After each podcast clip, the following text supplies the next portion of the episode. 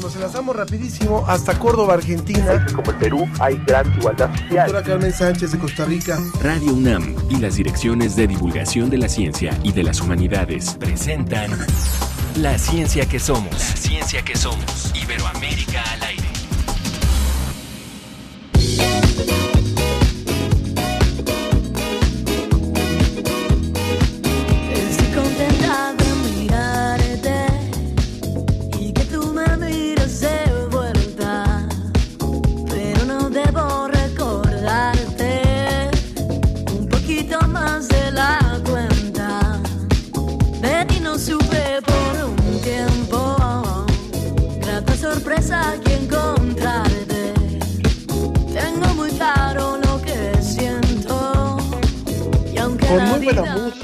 Que hoy llega desde Ecuador. Estamos arrancando la ciencia que somos. Bienvenidos a esta emisión y a nombre de todos los que hacemos este programa, le damos la bienvenida a ustedes que nos escuchan en México, en, en Colombia, en Ecuador, en España, en muchos lugares donde transmiten y retransmiten este programa. Yo soy Ángel Figueroa y saludo a mi compañera Ana Cristina Olvera. Ángel, muy buenos días, es un placer saludarte, ya listos con toda la información el día de hoy sobre ciencias, humanidades.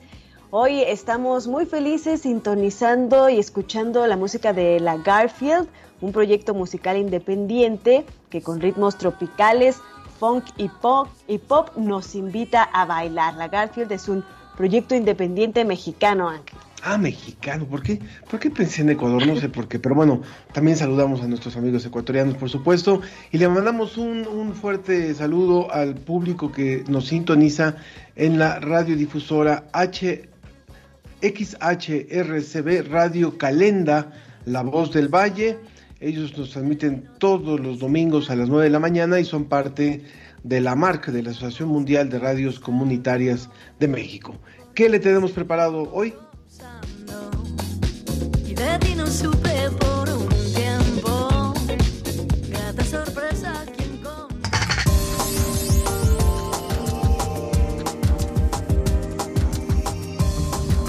En el reporte de la agencia DICIT, investigadores descubren explicación biológica de por qué tenemos un doble. Y vamos a hablar de la, taxi- la lactancia materna, que no debe ser un tema o una conversación que interese solo a las mamás. Es un derecho y es una situación que incumbe a toda la sociedad. Sobre la mesa les diremos por qué. Ante la salida de José Sarucán de la CONABIO, platicaremos de la importancia de esta institución y de su labor en la protección de la biodiversidad y el medio ambiente. Y empezamos nuevo mes, el mes de septiembre, y la revista Como ves nos va a hablar de paleogenómica. Vamos a escuchar más adelante de qué se trata y todo lo que trae la revista Como ves. Como siempre, por supuesto, los invitamos a que hagan con nosotros este programa. Hay varias vías de contacto. Primero les damos un teléfono. Hay quienes todavía les gusta mucho hacer su llamada y dar su comentario. Eh, lo pueden hacer el 55 56 22 73 27 55 56 22 73 27 y también nos puede mandar un mensaje por WhatsApp al 55 54 06 57 62 55 54 06 57 62 Nos encanta recibir todos sus mensajes, llamadas y si nos escuchan a través de la radio pero quieren ponerle cara a estas voces, tenemos transmisión en vivo a través de las páginas de Facebook, La Ciencia que Somos, Ciencia UNAM y Humanidad es Comunidad, también a través de la página de la Dirección General de Divulgación de las Ciencias de la UNAM y en Twitter nos encuentran como Ciencia que Somos. Ahí esperamos todos sus mensajes.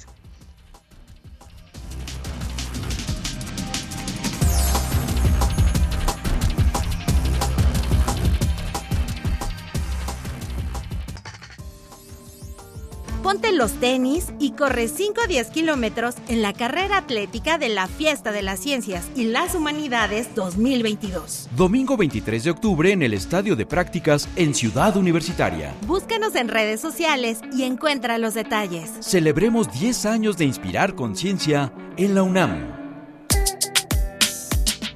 Desde España, el informe de la Agencia Iberoamericana para la Difusión de la Ciencia y la Tecnología, DICIT. Con José Pichel.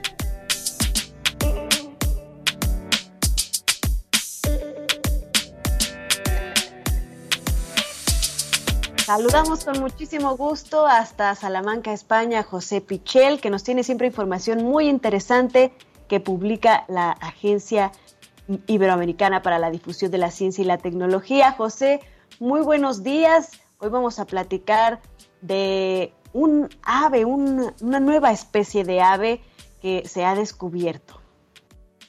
Hola Ana Cristina Ángel, ¿qué tal? Saludos, buenos días para vosotros, buenas tardes aquí en España, como decimos siempre, y saludos a todos los oyentes. Comenzamos hoy con una noticia de estas que nos gusta dar porque nos parece a veces increíble que haya especies animales en la Tierra de un tamaño considerable que todavía desconocemos, que todavía no hemos identificado. Bueno, pues ese es el caso de una nueva especie de ave terrestre que solo habita en unas islas, en las islas Diego Ramírez, que están entre el continente americano, entre el extremo sur de, Chile y la Antártida en concreto, están ubicadas a poco más de 800 kilómetros al sur de Punta Arenas, que es una de las últimas poblaciones de referencia en el sur.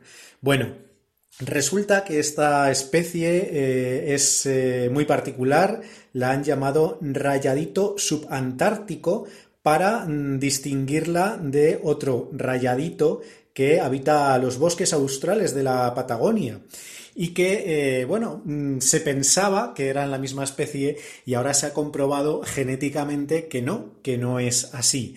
la publicación aparece en la revista científica Scientific Reports del grupo Nature y es fruto de una colaboración internacional muy importante. Está liderada por científicos de Chile, pero también eh, participan eh, científicos de Argentina, por ejemplo, de otras nacionalidades. Eh, lo curioso de esta nueva especie de ave es que está muy adaptada a un clima extremo, a un clima que posiblemente muy pocas especies podrían adaptarse de esta manera, ¿no? Eh, resulta que eh, es bastante distinto al otro rayadito y eh, es un poco más grande. Tiene 16 gramos frente a los 12 gramos del rayadito que se conocía hasta ahora. Tiene un pico más grande, una cola sin embargo que es más corta y tiene que hacer frente a rachas de viento que normalmente superan los 100 kilómetros por hora y tiene que eh, sobrevivir en unas islas en las que hay una vegetación muy particular y que prácticamente no tienen arbolado, no tienen más que arbustos, especies eh, leñosas de pequeño tamaño y en definitiva es que se encuentra en medio del océano, en medio de, la inmensidad del océano y camino de la Antártida, con lo cual también soportando temperaturas eh, muy bajas. ¿no? Eh, como digo, genéticamente se ha demostrado que es una especie distinta, pero también, como vemos morfológicamente, se veía que era algo diferente, ¿no? Pero han hecho falta hasta seis años de trabajo de este equipo internacional para descubrir esas características especiales que ante la comunidad científica eh, pueden ratificar que se trata de una especie distinta. Bueno, eh, todo esto eh, está muy relacionado, por supuesto, con la conservación. Cuando hablamos de, nuevas especies, cuando hablamos de este tipo de hallazgos que todavía nos sorprenden y nos maravillan, pues también tenemos que pensar en que se trata de una localización muy concreta, de que se trata de una especie que tiene muy pocos ejemplares y que por lo tanto hay que conservar. ¿no? Las islas eh, Diego Ramírez, este archipiélago chileno es eh, muy poco conocido, son unas islas eh, muy pequeñas y muy apartadas, ni siquiera la sociedad chilena conoce mucho acerca de, de, estas islas y sin embargo hay programas de conservación, de conservación de la vida marina, por ejemplo, y ahora también eh, con la aparición de, esta especie, pues se tendrá que tener en cuenta la conservación de las aves, ¿no? Y en general la conservación de este ecosistema, que es un ecosistema único, teniendo en cuenta esas características especiales. Así que muy importante esta investigación que nos llega desde Chile. Ahora sí, cuéntanos también, José. Bueno, muy interesante, por supuesto, lo que nos has dicho y lo que representa para esta zona del continente. Ahora, ahora, bueno, imagínate, Ana, una persona exactamente igual a ti, una doble. Sí, se juega mucho con este concepto, ¿no? Sobre todo en, las series, en las caricaturas, este, este término del doppelganger que se hizo súper famoso en una serie gringa pues resulta que parece que la ciencia nos respalda con este chiste. Yo espero que no haya por ahí otro Ángel Figueroa, pero a ver, cuéntanos, José. Para nuestra segunda nota de hoy tenemos un titular en Dicit llamativo, un poco provocativo, y es que decimos descubierta la explicación biológica de por qué todos tenemos un doble. Bueno, esta afirmación eh, realmente es poco científica, es muy cuestionable y no es que se pueda tomar al pie de la letra, no es que todos tengamos un doble, pero sí que es verdad que eh, esta afirmación forma parte de un mito popular, de la cultura popular, eh, que nos dice que todos tendríamos una persona extremadamente parecida a nosotros en algún lugar del mundo. Eh, y por eso afirmamos de forma coloquial que todos tendríamos un doble. Bueno, ¿Qué nos dice esta investigación? Eh, no nos dice que esto sea así exactamente, pero sí que encuentra una explicación a esos eh, parecidos que a veces encontramos, a esas personas extremadamente similares, pero sin relación de parentesco y que eh, comparten eh, muchas cosas, comparten los rasgos faciales, pero es que también comparten, según este estudio, los genes encargados de la formación de esos rasgos faciales. Es una investigación muy interesante que se ha publicado recientemente en la revista Cell Reports a cargo del investigador español Manuel Esteller y que eh, tiene mucha repercusión, por ejemplo, en cuestiones como identificación de, personas. Podría tener un gran recorrido y también para el estudio de enfermedades. Eh, lo que han hecho los científicos es recopilar el mismo material biológico de individuos, eso, extremadamente parecidos, para ver si encontraban alguna razón que pudiera ser objetiva para que eh, tengan esa similitud, ¿no? Entonces, eh, se trata de una investigación que ha partido de programas de reconocimiento facial que permitieron descubrir que había parejas de individuos que efectivamente eran casi indistinguibles, incluso para esos programas de, reconocimiento automatizados. Eh, analizaron en esas parejas de personas cuestiones como el ADN, también el perfil epigenético, es decir, los mecanismos de regulación del genoma que, lo modifican eh, ligeramente, y también su microbioma, la composición de microbios que, tenían estas personas.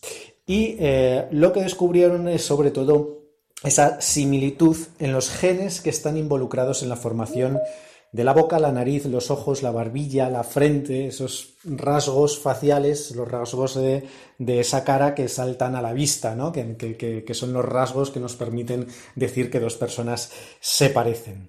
Pero es que también descubrieron que eh, esos genes afectan a otras propiedades físicas como la altura y el peso, que a veces no son tan evidentes entre personas que, que se parecen, incluso que se podían extender esas similitudes a otros rasgos, por ejemplo, del carácter o del comportamiento, que son eh, rasgos que, tienen mucho más que ver con lo psicológico que, lo físico, ¿no? Por eso es tan llamativa esta investigación. Y claro, como decía al principio, abre muchas posibilidades, abre muchas opciones. Por ejemplo, mm, dicen los científicos españoles, opciones a diagnosticar enfermedades de origen genético también eh, podrían ayudar a reconstruir la cara de una persona desconocida a partir únicamente de una muestra de ADN, es decir, que podrían ayudar mucho a la identificación de, las personas. En fin, que se abre un gran abanico de posibilidades al haber eh, relacionado esa parte de la genética con los parecidos físicos. Una investigación apasionante que seguro que todavía tiene muchísimo recorrido.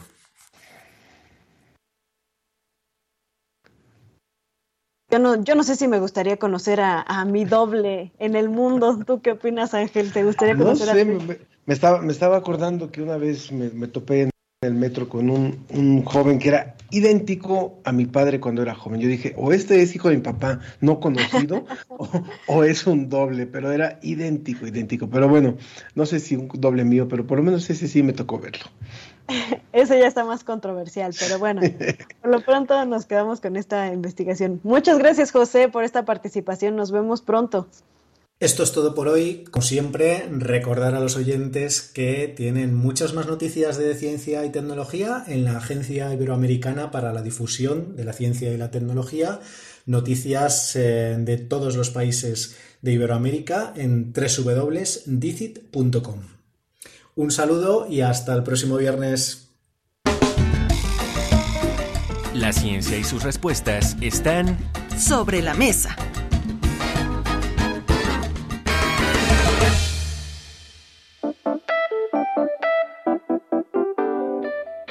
Mi nombre es María Teresa Moreno. A mi pequeñito lo tuve que dejar desde los 45 días.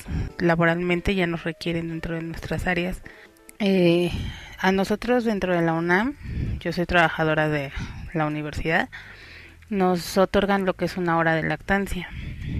Como tal, espacios dentro de la universidad donde yo trabajo no hay. Es muy incómodo eh, tener que estar alimentando al pequeño ya sea en una jardinera, tratando de taparte.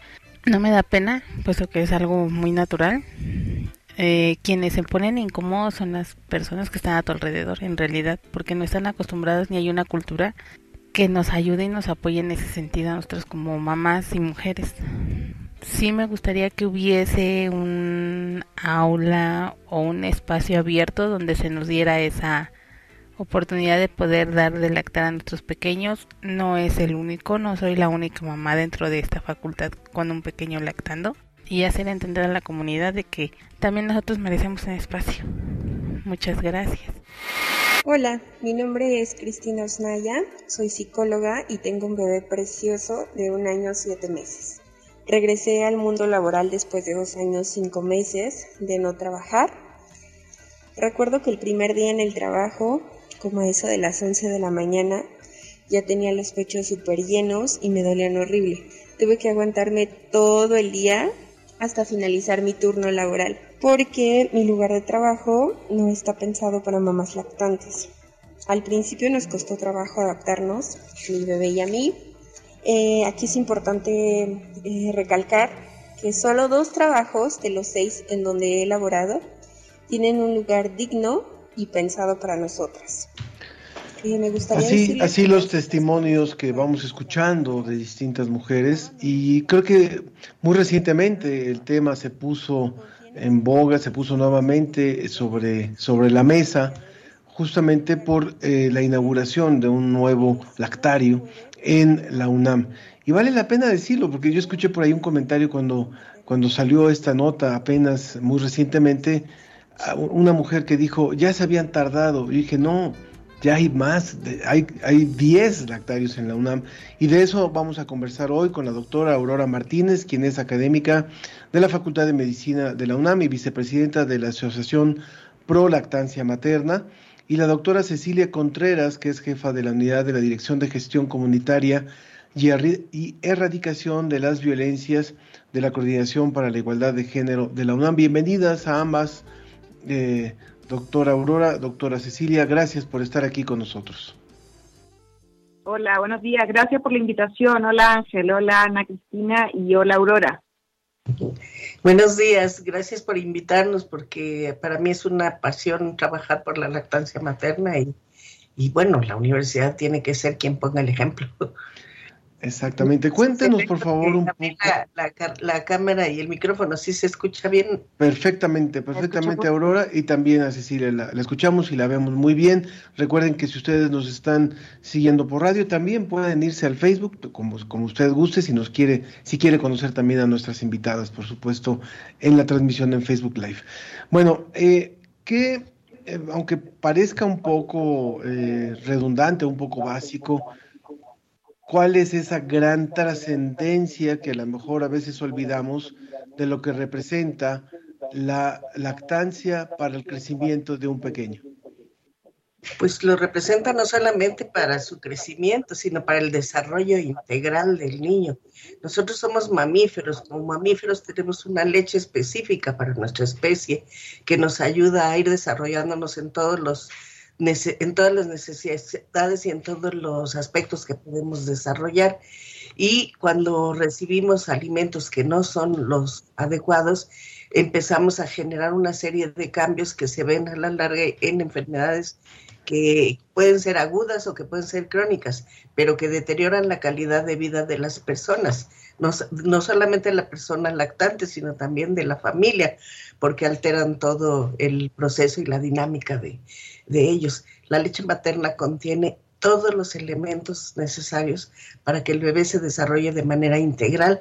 Y la, la OMS siempre ha dicho que, bueno, están diciendo que se debe durar mínimo dos años con los primeros seis meses de manera exclusiva. Yo siempre les comento que deben de durar por lo menos cuatro a cinco años, porque es el tiempo en el que el sistema inmune del niño termina en desarrollarse. Y entonces, antes de que él termine su desarrollo completo, es la leche materna la que va a hacer que se defienda y que pueda desarrollarse de manera adecuada. Desafortunadamente, doctora Aurora, doctora Cecilia, pues eh, las mujeres apenas nos estamos integrando a diferentes círculos de desarrollo profesional, etcétera, y por esto y por muchas otras razones, muchas de las necesidades que son más propias de, las mujeres, pues no, no, se, no se habían considerado en un principio. Pero qué tan importante es que eh, cada vez más instituciones eh, consideren esto como una parte fundamental de la vida de, una mujer, de un niño, de una familia, del desarrollo de la sociedad en general, es decir, considerar a la lactancia materna como un elemento fundamental al cual hay que darle un lugar, un espacio, un tiempo y eh, naturalizarlo dentro de todas estas dinámicas, doctora Cecilia. Justo lo que tú dices, Ana, es que no es de mujeres, es un tema de todas, todos y todes. O sea, desde la perspectiva feminista aplica esta gran máxima que decimos lo personal es político. Es decir, la lactancia no es algo personal, también es colectivo, nos involucra a todas, todos, todes justamente el pensar que solo algo de mujeres para mujeres, este, eso restringe esta idea de las políticas para los cuidados, las políticas de corresponsabilidad, en el sentido que la lactancia materna es una acción que involucra a toda la comunidad, y en este caso eh, desde la comunidad universitaria, ¿no? Es decir, que acondicionar estos espacios, procurar estos espacios, tener estos espacios son parte de un derecho, un derecho a ejercer esta lactancia materna, ¿no? O un derecho al ejercicio también de la lactancia de las personas gestantes, incluso también un ejercicio de corresponsabilidad, ¿no? En este sentido, nosotros desde la Coordinación para la Igualdad de Género de la UNAM estamos trabajando una política de cuidados en la universidad que involucra temas como, por ejemplo, como bien decía la doctora Aurora, es de suma relevancia en el desarrollo de niñas, niños, niñas, también por supuesto eh, de, de, las mujeres que deciden lactar, que eso también es importante decirlo desde una perspectiva feminista, es una decisión también, lactar es un derecho, pero también es una decisión y quien decide hacerlo pueda contar con los espacios adecuados para ello. Ahorita que empezaba el programa, eh, escuchaba yo los relatos, las experiencias de las compañeras. Yo también fui mamá que tuvo que lactar este, a Valentina en el coche, en el patio, en el baño de la unidad de posgrado de la UNAM. También me tocó dar un coloquio y sentirme toda mojada ¿no? Y este, la verdad, pensando en eso, en la, en la experiencia que hemos tenido como mujeres, como madres, trabajadoras, estudiantes, este, es de suma relevancia que se generen estos espacios y que sean parte justamente de una política institucional de cuidados y de ética y de corresponsabilidad. A mí me gustaría preguntarles a nuestras dos invitadas, eh, eh, cualquiera de las dos que quiera contestarlo. Es cierto, eh, coincido con lo que dice Cecilia acerca de que la lactancia nos corresponde a todos y por supuesto que es una, una cuestión que implica a toda la comunidad. Pero sí me gustaría también partir de, de la pregunta y volver también al punto de aquellas madres que han decidido lactar y que lo puedan hacer, porque también hay algunas que lo pueden decidir y a lo mejor no se dan las condiciones, pero aquellas que lo han decidido y lo pueden hacer, ¿qué les aporta hablemos de ellas, hablemos de, del beneficio que ellas les representa. Bueno, a las, a las madres les, les aporta el, todo nuestro ciclo vital va consecutivo. Nosotros nos embarazamos, bueno, menstruamos, nos embarazamos, se mantiene un nivel de hormonas que, que hace que se desarrolle el embarazo, viene el parto y, y cambian, bajan unas hormonas, pero suben otras que van a mantener la lactancia y que hacen que la mujer mantenga una sensación de más eh, la, la oxitocina y la prolactina, que son hormonas que mantienen la lactancia materna son también hormonas de placer, que en general, en una etapa en la que por la baja de, otro tipo de hormonas la mujer pudiera estar más tendiente a la depresión, las hormonas que producen la lactancia la liberan o la, defienden un poquito de eso. Por otra parte, también disminuye en el momento que un bebé empieza a succionar, produce citocina que contrae la matriz y que le evita que haya sangrados posteriores al parto y que pueda llegar a una complicación que pues en muchos años fue casi prácticamente mortal. Y también otra cosa que es bien importante que le da a las mamás es recuperar el peso que tenían antes de iniciar su, su embarazo. Las mamás que lactan en, en, cuatro o cinco meses ya están en el peso en que iniciaron su, su lactancia porque el metabolismo que, que, que genera la lactancia requiere que ellas tengan un consumo mucho más elevado que inclusive durante el embarazo. Y bueno, en cuestiones de enfermedades a la larga, en, eh, esto es lo que le digo en, el, un plazo inmediato, pero un poco más a la larga, les disminuye el riesgo de cáncer en la, en el, en la mama, en el, en el ovario, o sea que son cánceres hormonodependientes, a la larga en etapa postmenopáusica les disminuye también la osteoporosis y se ha estado comprobando que, que precisamente el mantener una situación armónica en el proceso que lleva la, reproducción hace que las mamás tiendan menos a hipertensión y diabetes, enfermedades crónico-degenerativas. O sea que el, beneficio para la madre es tan importante casi como el beneficio que le da al bebé. Entonces sí es muy importante que nosotros lo veamos también de esa manera, porque ciertamente, como dice la maestra Cecilia, hay gente que decide no amamantar. Y yo creo que se vale, pero lo que sí no se vale es que decidan sin saber qué es lo que están haciendo o el impacto que pueden tener en la salud de sus niños.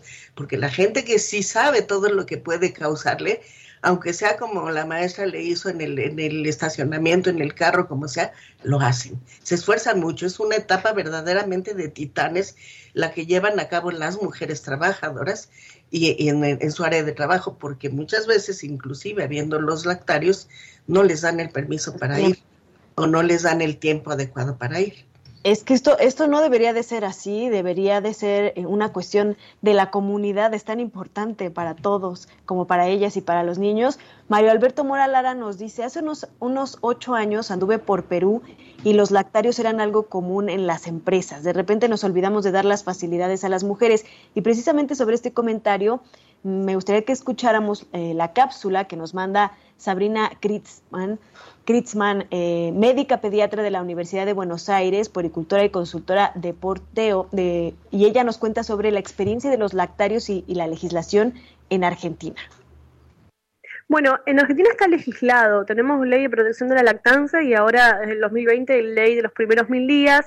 Sin embargo, por más que esté legislado, no es algo que sea tan común, lamentablemente, ni siquiera en entidades públicas eh, donde se hacen las leyes, ¿no? Donde se, se, aprueban las leyes, ni siquiera en eh, hospitales pediátricos. Lo que dice la ley es que eh, si hay una cierta cantidad de personas eh, con posibilidad de gestar y de amamantar en un trabajo, hay que colocar una, un espacio, ¿no? Un espacio amigo de la lactancia con las comodidades y, y y, y, las cuestiones de dignidad. En general, eso no ocurre. Yo eh, soy médica, me formé en un hospital público muy, muy conocido de, este país, eh, y lo que termina pasando es que las personas se terminan sacando leche en el baño, ¿no? Además de mm, la suciedad, el olor, el, poco espacio, y usar sus tiempos de, almuerzo, sus tiempos, entre comillas, de descanso, eh, para, para sacarse leche, eh, con muy poca también como sensibilidad del entorno, ¿no? Como la gente no sabe de lactancia, en general,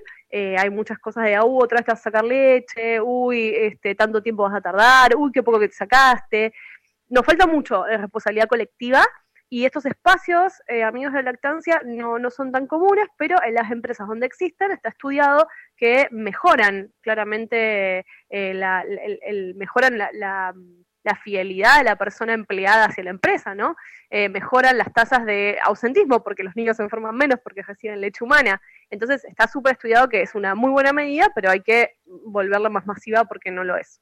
La ley de los primeros mil días salió a principios del 2020, justo antes de la pandemia de COVID, por lo cual todo se eh, frenó en ese contexto. Em, es una ley muy amplia que tiene que ver con la protección de la lactancia, la protección, bueno, de las infancias eh, y en ese contexto de las personas gestantes, las personas que amamantan y las personas cuidadoras. Era un complejo, una compleja red de políticas públicas que tenían que ver con la, también con la economía, ¿no? Y, el impacto social de, varias cuestiones y buscaba eh, reforzar los equipos de capacitación y los equipos eh, promotores de salud en las localidades.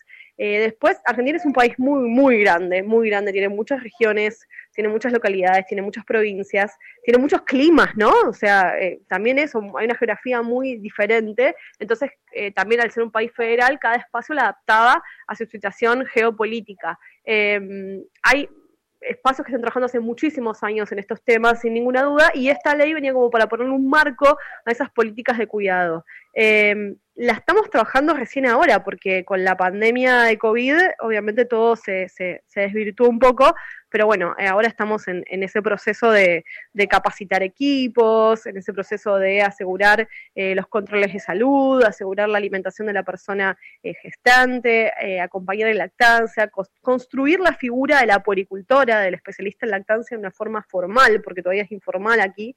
Em, y bueno, de a poco vamos, vamos em, como creando nuevos lazos y también nuevas políticas de salud. Qué, importante lo que estaba diciendo eh, Sabrina Kritzman. Y me gustaría preguntarle también a nuestras invitadas, bueno, hablemos ahora ya de, esta generación de espacios a partir de lo que han sido, han sido experiencias en diferentes países, lo que nos contaba Mario sobre, sobre el Perú, lo que nos, nos cuenta ahora Sabrina, incluso de una ley. Entonces, hablemos de, de los otros países de la región, hablemos de México y de otros países también de la región, en donde todavía estamos pasos atrás en esta normalización, como lo decía Ana, de el, eh, el uso de los, del espacio público y que, y que pueda haber esa forma natural de, de poder apoyar, de poder eh, participar en estos procesos. Cecilia.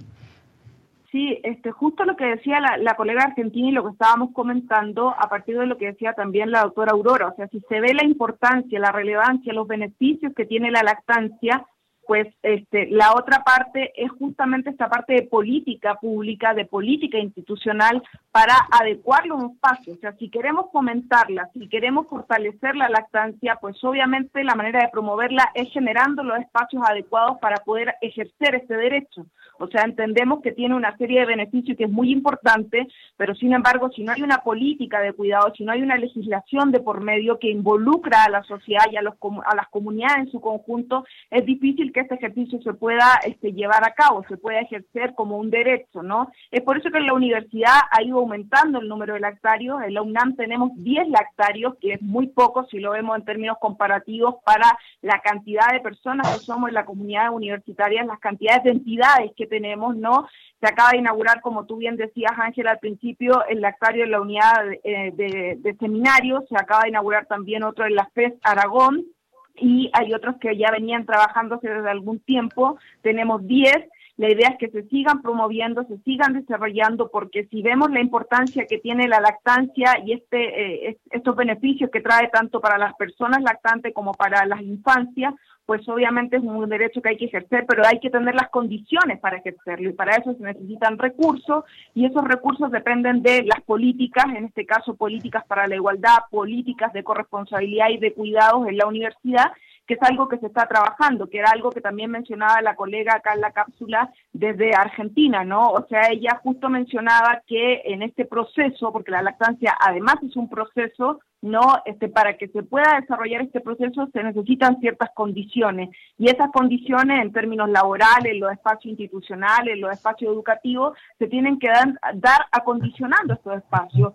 Y bueno, desde mi experiencia, que ha sido trabajar también en espacios públicos donde hemos implementado lactarios inclusivos, tampoco es que se necesite una cantidad enorme de dinero, ¿sabes? O sea, sí hay un presupuesto que por supuesto es necesario, pero tampoco es una gran cantidad por ejemplo, el lactario que se hizo en la Facultad de Filosofía y Letras, este, que es un lactario que tiene ya un tiempo, más que presupuesto, ese lactario fue un lactario de hecho lleno de, cariño, lleno de amor, lleno de autogestión este, de las personas que estaban ahí, de la experiencia también de mujeres estudiantes que también, como yo, tuvieron que lactar en el patio, en el coche, en el baño, y así surgió. Por eso es tan importante que de estas iniciativas que la misma comunidad universitaria va promoviendo, otras instancias institucionales, en este caso como nuestra Coordinación para la Igualdad de Género, desde la UNAM vaya promoviendo esta política también de cuidados para que se vayan generando estos espacios adecuados, acondicionados, que permitan ejercer el derecho a la lactancia.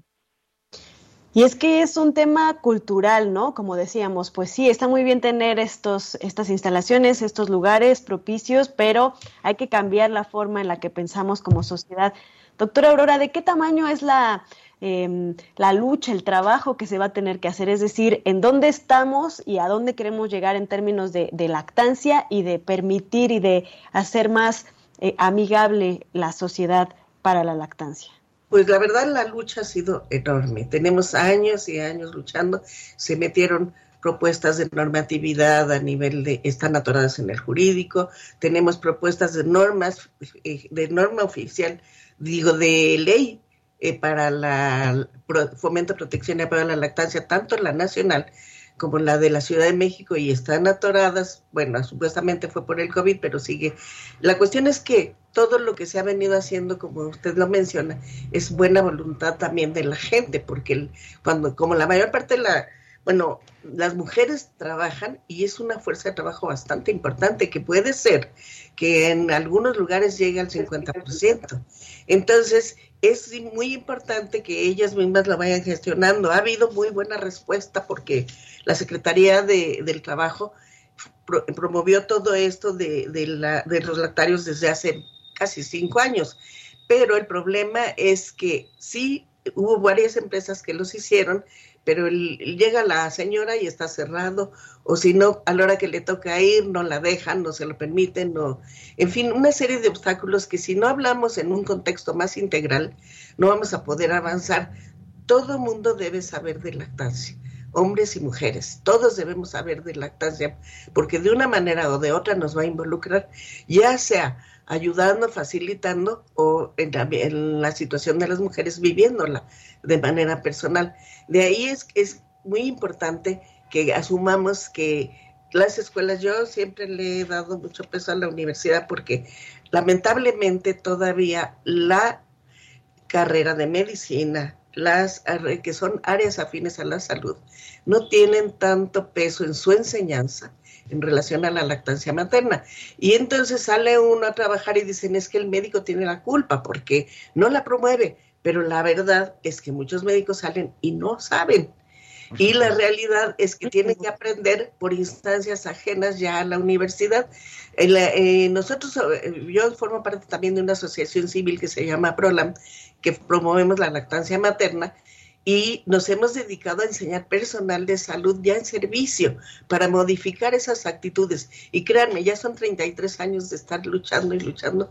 Y ya ahorita en la universidad sí tenemos la materia, la tenemos, eh, la tenemos en, a distancia y la tenemos presencial, pero el problema es que es optativa, no llega a toda la gente. Yo creo que tomando en cuenta todo lo que somos capaces de alcanzar, no alcanzamos al 10% de la currícula de la universidad. Se ha ido abriendo, se ha ido abriendo, pero tenemos que ser más ágiles en ese sentido, tratar de que nuestros médicos no vayan, ahora sí como dicen, a la guerra sin fusil, no saben defender lo más básico que es mantener a un niño sano.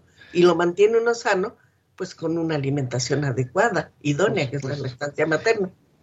Pues eh, eh, va llegando el momento de cerrar nuestra entrevista, ya está también listo nuestro, nuestro siguiente invitado, pero hay una pregunta rapidísimo antes de, de despedirlas, eh, doctoras, que es Sergio, José, Jorge Sergio Morán Guzmán, dice, en términos generales, ¿cuál ha sido el efecto del uso de fórmulas para lactantes en la salud de los que la han consumido? pues es el problema de salud pública actual. Tenemos epidemia, ahorita nos llama la atención el COVID, pero tenemos de obesidad, tenemos de hipertensión, tenemos de enfermedades crónico-degenerativas, enfermedades cardiovasculares, problemas conductuales bárbaros, porque no nos damos cuenta que un niño que durante la primera etapa de su vida es amamantado, lo cargan, lo contienen, lo apapachan, y sin embargo con un biberón lo conectan a veces fuera y es son personas con más problemas de conducta base de desadaptación.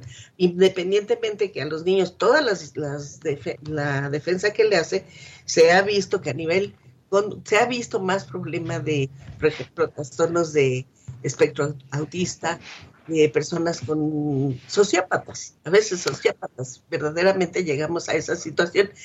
¿Cómo lo vamos a ir valorando? Porque tenemos desde más o menos los años 50 que empezó a interferirse de manera muy agresiva por parte de la mercadotecnia y de las empresas que producen fórmulas la lactancia materna, de tal manera que inclusive ahorita impacta hasta en las áreas más aisladas porque las personas pensaban que era lo mejor para sus hijos, así se les hizo vender, se les vendía esa idea. Y entonces ahora tenemos que retomar que lo ideal para nuestros niños es nuestra propia leche. Y e ir con toda esa fuerza de, económica que implican las fórmulas es bastante complicado. Claro. Pues muchas gracias, muchas gracias a nuestras dos invitadas, eh, doctora Aurora Martínez, también Cecilia Paz Contreras, muchísimas gracias por haber participado con nosotros y bueno, sigamos abriendo el, el, diálogo, sigamos promoviendo la lactancia materna, creo que hay grandes, grandes, grandes beneficios. Muchas gracias por haber estado con nosotros. Gracias por la invitación, buenos días. Hasta luego, buenos días. La, ciencia, que, somos. Iberoamérica al aire. Ya está con nosotros nuestro siguiente invitado que, bueno, no necesita presentación, el verdadero Batman, el hombre murciélago, el doctor Rodrigo Medellín del Instituto de Ecología de la UNAM y hoy estamos muy felices de poder platicar con él con motivo de un tema pues que ha dado mucho de qué hablar en los últimos días en México, pero yo creo que también en toda la región, porque, eh, bueno, eh, se dio la salida después de 30 años de la Comisión Nacional para el Uso y Conocimiento de la Biodiversidad, la CONABIO, del doctor José Sarucán Kermés, y bueno, se designó a, una nueva persona.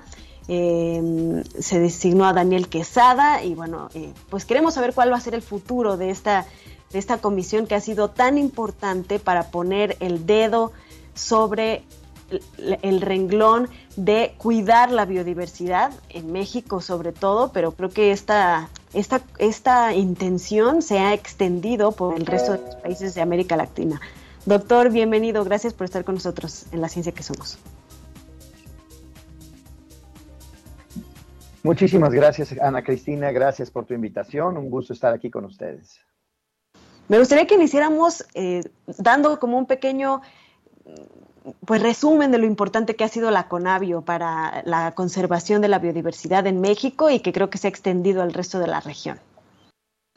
Claro, claro, con mucho gusto. Mira, la, la, CONAVIO es una, una idea verdaderamente genial de un grupo de personas súper comprometidas con la biodiversidad en México, lideradas por el doctor Sarucán precisamente, con la participación de Jorge Soberón, Rodolfo Dirso, Ezequiel Escurra, etcétera, que en los ochentas decidieron eh, pues lanzar esta idea de, tener un centro neural, eh, un repositorio de toda la información sobre la biodiversidad en México y, cómo podríamos usar esa información para eh, maximizar las probabilidades de hacer un aprovechamiento sustentable y así beneficiar a todos los mexicanos.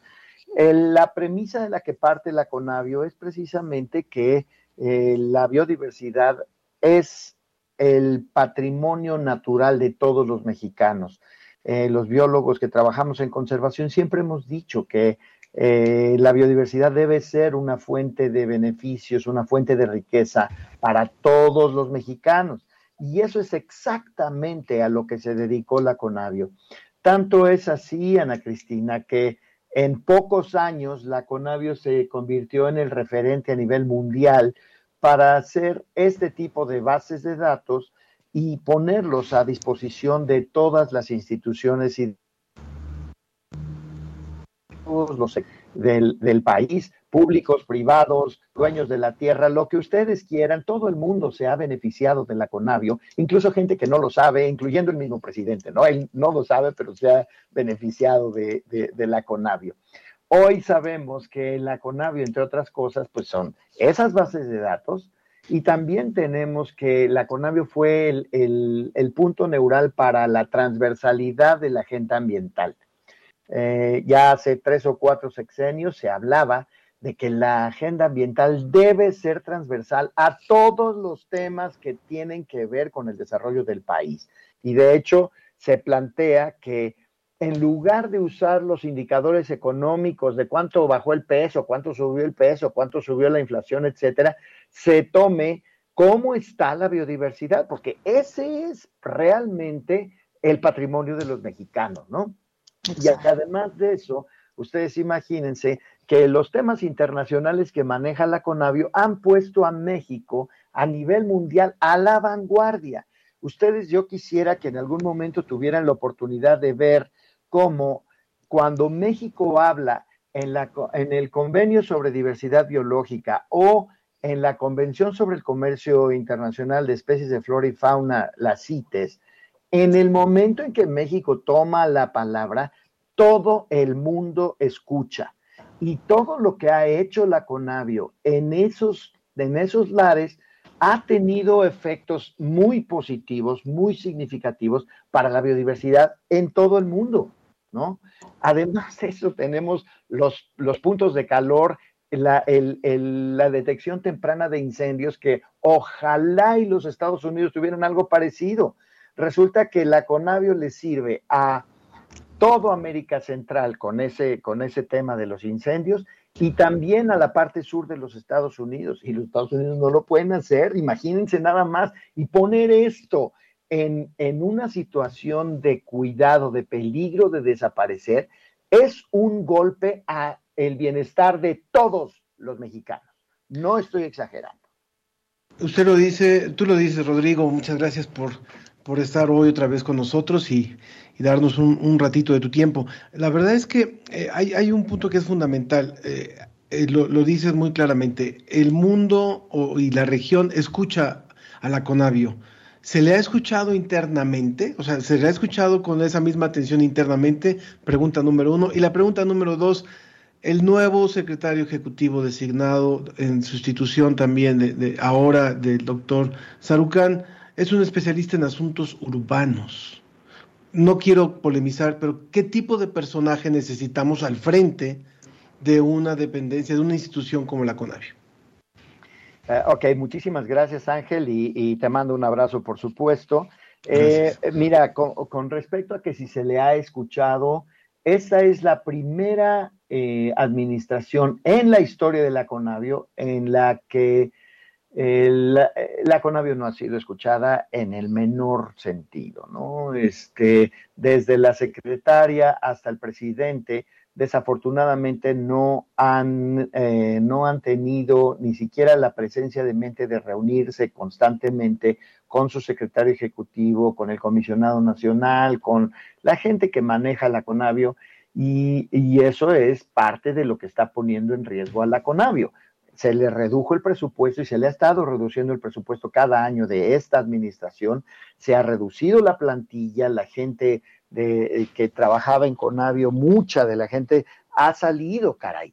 Y, esto ha puesto, ha, doble, ha, ha, doblegado los hombros de la gente que queda en la Conavio porque pues se le multiplica la, la cantidad de trabajo, ¿no? Y, y, bueno, cuando vemos que los otros... Eh, porque recuerden que la, Conavio tiene una comisión intersecretarial que es la que le da el valor. O sea, no nada más es medio ambiente, es turismo, es eh, la SADER, es defensa, es economía, es todas las secretarías de peso en el, eh, este, en el gobierno mexicano están a la mesa con la Conavio y hoy solamente son unas cuantas las que de pronto le ponen atención, pero nada más.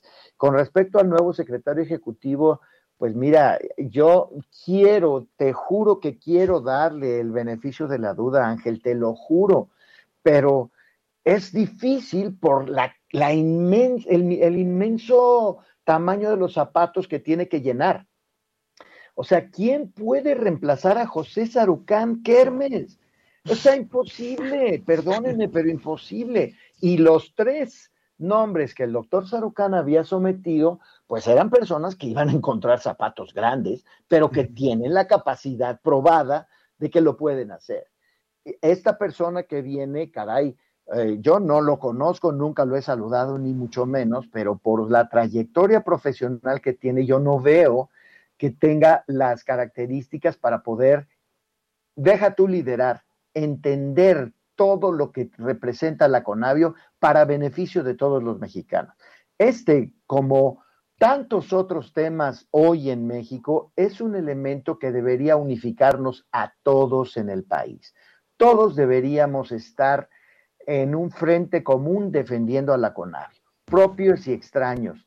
Deberíamos quitar cualquier dejo de politiquerías, cualquier tema partidista con respecto a la Conavio. Aquí todos deberíamos estarla defendiendo por el bienestar y el futuro de todos los mexicanos y de la biodiversidad.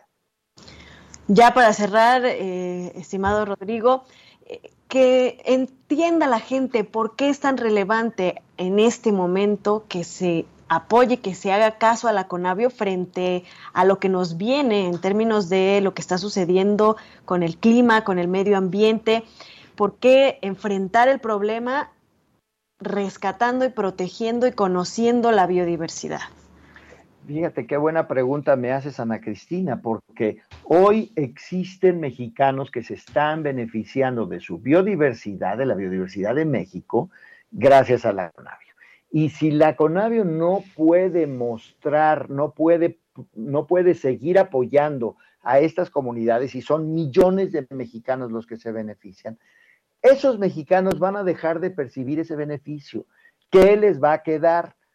Pedir más limosna del gobierno y meterse a los programas de Sembrando Vida, que ustedes saben que desafortunadamente han redundado en que se ha perdido una gran extensión de selva primaria. Pues a la gente le dan dinero por sembrar árboles frutales, pues van y tumban la selva y siembran árboles frutales y sí les pagan, claro que les pagan, pero a costa de un, un tesoro ahora sí que estamos cambiando oro por baratijas, ¿no? Este, entonces, ¿por qué es importante ahorita? Pues porque tenemos la crisis ambiental sobre nosotros y que todos debemos involucrarnos en proteger la biodiversidad y en asegurar que el uso sea sustentable. Hay muchos ejemplos en la, en, en la Conavio que muestran que efectivamente se puede hacer un aprovechamiento sustentable de muchas especies de animales y de plantas. Dejar que la Conavio siga operando como ha operado los últimos 30 años es lo mejor que puede hacer el gobierno federal en este momento. Los últimos 30, tal vez no los últimos cuatro, pero bueno, vamos a seguir hablando de, este tema, mi querido eh, Rodrigo, y dejamos el espacio abierto para seguir hablando sobre este tema. Eh, creo que tanto tú como otros investigadores e investigadoras de nuestro país, activistas, tienen este espacio, cuentan con este espacio para seguir explicando, tal vez no es, no es solamente pugnando, sino explicando la trascendencia que tiene esta comisión para la región, no solamente para México. De acuerdo. bueno, te mandamos un abrazo, sabemos que tienes una conferencia a las 11, es que te dejamos ir corriendo. No te preocupes, muchísimas gracias y un saludo a su auditorio. Gracias, chao. Muchas gracias, Rodrigo. ¿Cómo ves el regreso a las calles luego del confinamiento? ¿Qué cosas nuevas has descubierto? ¿Cómo mejorarías tu colonia? ¿Cómo te has sentido? Participa en el concurso de dibujo y expresión escrita. Mi regreso a las calles. Para niñas y niños de 6 a 12 años. De humanidad. Es comunidad UNAM. Tienes hasta el 19 de septiembre para entregar tu trabajo. Para más información visita humanidadescomunidad.unam.mx. humanidad es escuchar a las infancias. No se olviden, quedan unas dos semanitas para participar en ese concurso de eh, mi regreso a las calles, para poder escuchar, leer, ver los dibujos de los niños y niñas de la Ciudad de México de 6 a 12 años. Participen, hay regalos muy bonitos para los, para los premios de los primeros lugares. Participen en este concurso, querido Ángel, y bueno, eh, leemos los últimos comentarios del público. Sergio Gasca nos dice, un tema muy pertinente se refiere al tema de la, de la lactancia y de, eh, pues, de amamantar a los niños. Dice, creo que los legisladores deben de tener la sensibilidad de incorporar de manera formal la manera de generar condiciones adecuadas en espacios para que se pueda ejercer el derecho a la lactancia. Y Mario Alberto Morala nos dice, muy triste y grave la noticia de lo que pasa en la Conavio. También nos dice Elizabeth Butrón, que dice la abuelita de la ciencia que somos, ella misma se llama así. Dice, un viernes más aprendiendo con ustedes, mi admiración a la CONAVE y al doctor Sarucán y toda su trayectoria. También nos había escrito Sergio Gasca, siempre son agradables los viernes, los escucho y los veo, dice él. También Marcela Boyd, buenos días. Por cierto, fue su cumpleaños, le mandamos un saludo. Eh, Jorge Morán ya había hablado su pregunta. José Alfredo Jiménez, buen día a todo el equipo, ya listos para informarnos desde Tláhuac, también nos había comentado. Y acá Rosario Durán por Twitter nos dice, no tengo hijos. Yo también fíjate que me estaba haciendo esta pregunta, Ángel, porque, porque pues está bien los lactarios, está bien que te den eh, una hora para amamantar, pero tengo la misma pregunta que Rosario Durán dice, no tengo hijos, soy neófita en el tema, si la mujer por ley tiene derecho a una hora de lactancia, ¿cómo le hacen para que les lleven al bebé para que lo puedan amamantar el tiempo de traslado y el bebé hay que alimentarlo cada tres horas? ¿Cómo le hacen? Pues sí, las condiciones no existen, digamos, no hay, no hay las condiciones propicias para poder tener una, un balance entre la maternidad y el trabajo. Así que hay mucho trabajo por hacer en ese campo. Javier Méndez también dice del movimiento Tierra Firme, duro y fuerte contra la Conavio. Lo dice irónicamente, dice, en efecto, nadie puede ocupar el puesto de este organismo como el doctor Sarucán, es una inteligencia mexicana que ha trascendido en el mundo frente a la amenaza de personajes destructores de la naturaleza y la biodiversidad que instalan trenes. AMLO entre esos negros enemigos de la vida. Bueno, es el comentario, dice la biodiversidad es la vida misma, la sociedad organizada lucha de manera desarticulada, necesitamos de personajes como el doctor Sarucán. Y también eh, nos dice Elizabeth Bisuet, gracias por los temas expuestos, hoy me gané el respeto por el tema de la lactancia, me gusta lo que nos transmite José Pichel y lo que nos comunica nuestro Batman, el doctor Rodrigo Medellín. Excelente, pues así terminamos hoy la emisión de La Ciencia que Somos. Muchas gracias por habernos acompañado y muchísimas gracias a todo el equipo que hace posible este programa.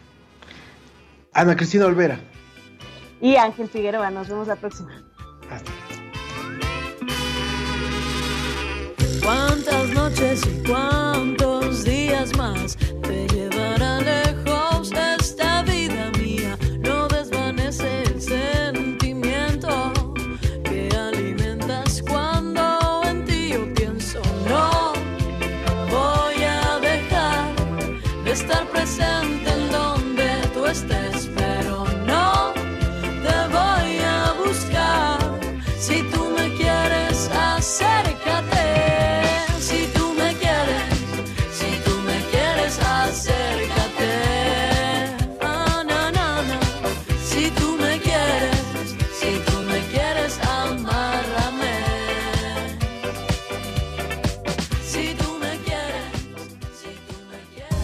fue La Ciencia que Somos. Iberoamérica al aire. Los esperamos el próximo viernes.